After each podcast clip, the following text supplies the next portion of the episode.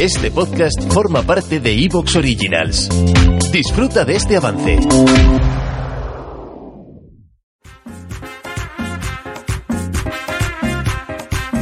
La red marciana presenta. Hola y bienvenidos a este Crímenes de Cancelación. Hoy toca Brain Dead. ¿Tu madre se ha comido mi perro? No, la otra Brain Dead, la serie de Los King que tuvimos en 2016, de la que hablaremos hoy detenidamente con el bueno de Sergio Valencia. Bienvenido, Sergio. Hola Chevy, ¿qué tal? Pues mira, puedo decir que, que como sigo tomando, sigo de gambiteo, tomando cerveza y mi gin tonic, puedo confirmar que no estoy infectado. Ya después lo explicaremos. Aunque también te digo, la canción de Marras me gusta bastante, o sea que no soy yo, ¿eh? Bueno, veremos si el otro que está infectado o no es José Contreras. Noc, ¿qué tal? Bienvenido. Hombre, a mí me sigue gustando el sexo y todo esto. sí. me temo que no, que de momento no. Pero bueno, habrá que dormir con auriculares también. Sí, bueno, esto es un crimen de cancelación, esto significa que es una serie que consideramos que tuvo una tirada demasiado corta, nos saltamos un poco la norma con un caso que fue Ugly Americans que tuvo dos temporadas, pero normalmente intentamos que sean de una sola temporada y esto es lo que estuvo emitiéndose Brain Dead. Ya hablaremos más de ella, pero bueno, os quería comentar un poco esto, de qué va. Vamos a hablar primero eh, sin spoilers, vamos a hablar de, de, la misión de la serie, un poco la gente que está detrás, los motivos de la cancelación, el casting y los personajes, y luego ya haremos un bloque con spoilers para que haya gente que o bien ya la ha visto o bien le da igual que hablemos de ella con toda libertad. A vosotros dos, Pregunta, empiezo por Sergio mismo. ¿La habías visto antes de preparar este podcast y qué tal te ha parecido? O sea, os voy a hacer la misma pregunta a los dos, pero empiezo por Sergio. Pues mira, no la había visto antes, mi primera toma de contacto con la serie, y me ha parecido una auténtica maravilla, mezclando sátira política con ciencia ficción, con bichos espaciales. Y eh, todo esto regado de frescura y, es un crimen de cancelación de libro. Es decir, que brutal. Sí, sí, sí, sí. Me ha encantado. Y además, me, Estoy me, muy de acuerdo. me pongo en la lista de los 30 chavales que se había tirado la protagonista. Me hubiera gustado ser uno de esos 30, ¿eh? Por ahí. Bueno, eh, luego en el cast and crew ya te diré, pero supongo que sabes de quién es la esposa ahora. Ah, no, no, no sé. Ya- De tu amigo Obi-Wan Kenobi. Eh, Anda, coño. ¿Qué tal, José, tu opinión de la serie? ¿Y tú la habías visto ya en su momento? Hombre, yo creo que además te la no recuerdo si te la sugerí yo o un día que estábamos hablando de ella te dije, oye, esto hay que hacerle un crímenes de cancelación, ¿no? Eh, yo la vi en su momento y a mí me flipó. De hecho, me dio mucha rabia. Yo ya venía de ver The Good Wife, que me gustaba bastante, pero vi la trama de esta y digo, esto es una locura, esto lo- le tengo que meter mano, pero ya. Y yo creo que casi, a ver, son series distintas, pero por determinados temas me, me interesaba más esta. La pena es eso, que Ujú. quedó lo que se quedó. Pero bueno, ya, ya entraremos en detalle después. Pero vamos, a mí un- una, se- una seriaza que la guardo en el recuerdo y, y me, y me sabe mal que poca gente la conozca. Es más, creo que no Sí. está ni, ni traducida a castellano, ¿no? ¿O me equivoco? No, no, no, no, no. Luego hablaremos de ello, pero bueno, de hecho, antes de contextualizar y de entrar a tope, ya sabéis que hay una tradición aquí en Marcianos en un tren, que es que se pasen un ratito por aquí en- entre nosotros, Paco y Federico, y nos cuenten alguna cosa. No sé cuál nos van a tener que contar, porque este programa lo vamos a grabar a una fecha y va a salir pues en un mes o dos meses, así que seguramente la promo va a cambiar, pero vamos a hacernos a un lado, nos apartamos, nos quedamos calladitos y que Paco y Federico nos cuenten lo que les apetezca. ¿Y qué pasa, Federico? Paco, Paco, la he liado parda. ¿Qué ha pasado? Pues nada, que después de ser los becarios Esclavos. de los de la red marciana, pues a uno le dio por premiarnos con un puesto de responsabilidad y dejar ya por fin de ser becario. Esclavo. Dijo algo así como, para conocer a Federiquito, dale un carguito. Ok, ¿y? Pues que me nombraron administrador del grupo de Telegram. No. Sí, y fui a publicar un meme y una cosa llevó a la otra, que si me salió un mensaje de forma C no sé qué, que si aceptar la propagación de no sé cuánto. Total. Total, que el grupo de Telegram se ha muerto, Paco, así de repente. Se finí, gilipollas. Ay, pero ¿a quién se le ocurre?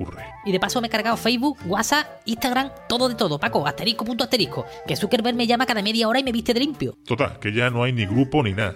Sí, hay uno nuevo, apunta. t.me barra red marciana.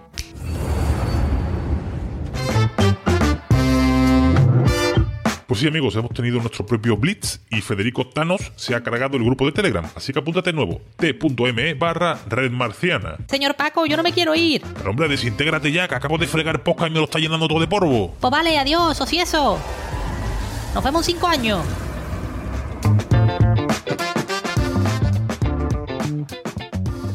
Bueno, oh, entretenido, ¿no? Lo que nos han contado Paco y Federico. Esa sí que no nos la esperábamos. Eh, Buah, madre mía. José, que nos la hacemos encima. Contextualízanos un poco esta serie. Recordemos, sin spoilers, no nos vayáis a contar el giro final. No, no, no, no. Pero un poco lo que hemos contado siempre, ya sabéis mi estilo de, de spoiler, ¿cuál es? Es el de Titanic. Yo te tengo que contar que la peli de Titanic va de un barco que se va a chocar contra un iceberg. Porque es una información que, digamos, entra dentro de lo que te esperas eh, cuando vas a ver la, la película. Sin embargo, ya la historia de amor, lo que pase, si se muere el protagonista o no, eso ya entra a disfrutarlo durante el visionado. Así que todo tuyo. Pues bueno, como os he dicho antes, cuando me has preguntado, los King, estos los creadores de, esta serie, esta maravilla, eh, venían ya de contarnos la historia de Alicia Florrick en The Good Wife, una mujer que decidió en su día dejar de lado su carrera profesional como abogada para cuidar de sus hijos y que debido a su divorcio se ve obligada a, a retomarla. Y bueno, de este modo, con este truco narrativo que es la persona a la que se lo tienen que explicar todo, a través de ella los King nos fueron contando en esta serie que es The Good Wife acerca de los entresijos del mundo de las leyes en Estados Unidos y todo ello, siempre con música clásica de fondo y un tinte de actualidad brutal. Que yo recuerde, creo que The Good Wife fue la primera en hablar del emerger de las redes sociales, YouTube y todo lo relacionado con Internet y la importancia que tendría en nuestra vida y sigue teniendo. ¿Que ¿Por qué hablo primero de The Good Wife? Porque aquí, de esas aguas, esos lodos, ¿no? Parece que repite un poco la fórmula en cuanto a que nos habla de Lauren Healy, una documentarista que no tiene suficiente financiación para filmar su proyecto acerca de los coros melanesios y no le queda más remedio que ceder ante su padre y aceptar un puesto de trabajo con su hermano Luke, quien es senador de los Estados Unidos. De nuevo introducimos a un pez fuera del agua, en esta ocasión para contarnos los entresijos del mundo de los políticos y la Casa Blanca. Y de nuevo con música clásica de fondo y la actualidad, que en aquel momento que nos encontrábamos en verano del 2016, justo cuando se iniciaba Donald Trump y Hillary Clinton estaban con su campaña para optar a la presidencia del país aquí, que ya sabemos el resultado que hubo.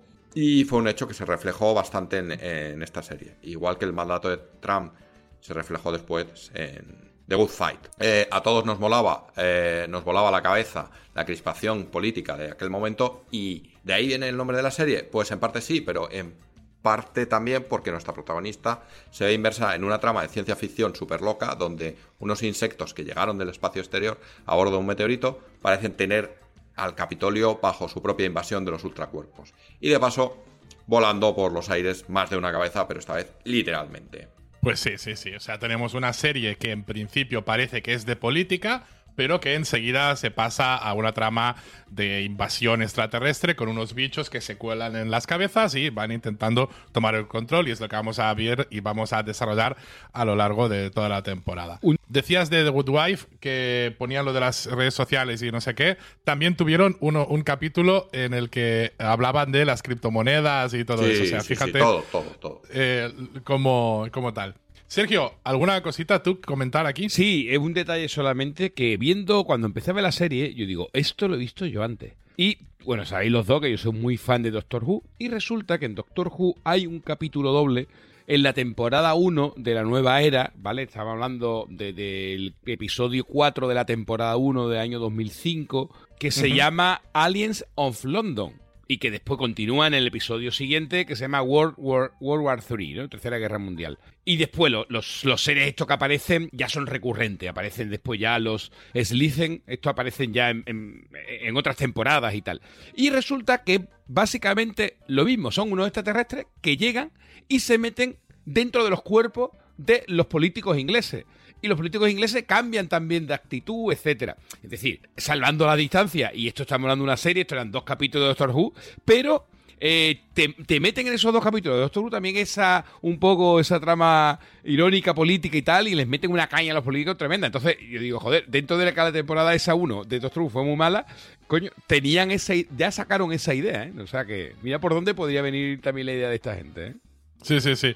Bueno, luego quiero hablar con más detalle eh, cuando ya estemos con spoilers y tal de esto de la crispación y de cómo se puede vincular políticamente y así. Ah, Entonces, ¿qué te parece si... Cuéntame cuándo se, se emitió esto y, y un poco en España cómo se puede ver. Vamos a, contextualizar también temporalmente, Sergio, si lo tienes por ahí. Sí, sí, sí, claro. Mira, esto es una típica serie de verano que sacó que sacaron en la CBS en el año 2016. Entonces fue la típica serie de verano. Aquí en España nunca se llegó a emitir, ¿vale? No llegó aquí. Y bueno, el, el primer episodio creo que tuvo 4 millones y pico de espectadores, pero fue decayendo, fue decayendo. Y la verdad que, mm, que no tuvo una gran audiencia. Actualmente se puede ver de forma legal en DVD. Puedes comprar el DVD que vale 30 euros, con, con- que son 4 DVD con, con toda la temporada que son 13 episodios. Y en Paramount Plus, si tienes VPN y te puedes conectar a la Paramount Plus de Estados Unidos y te suscribes a ella,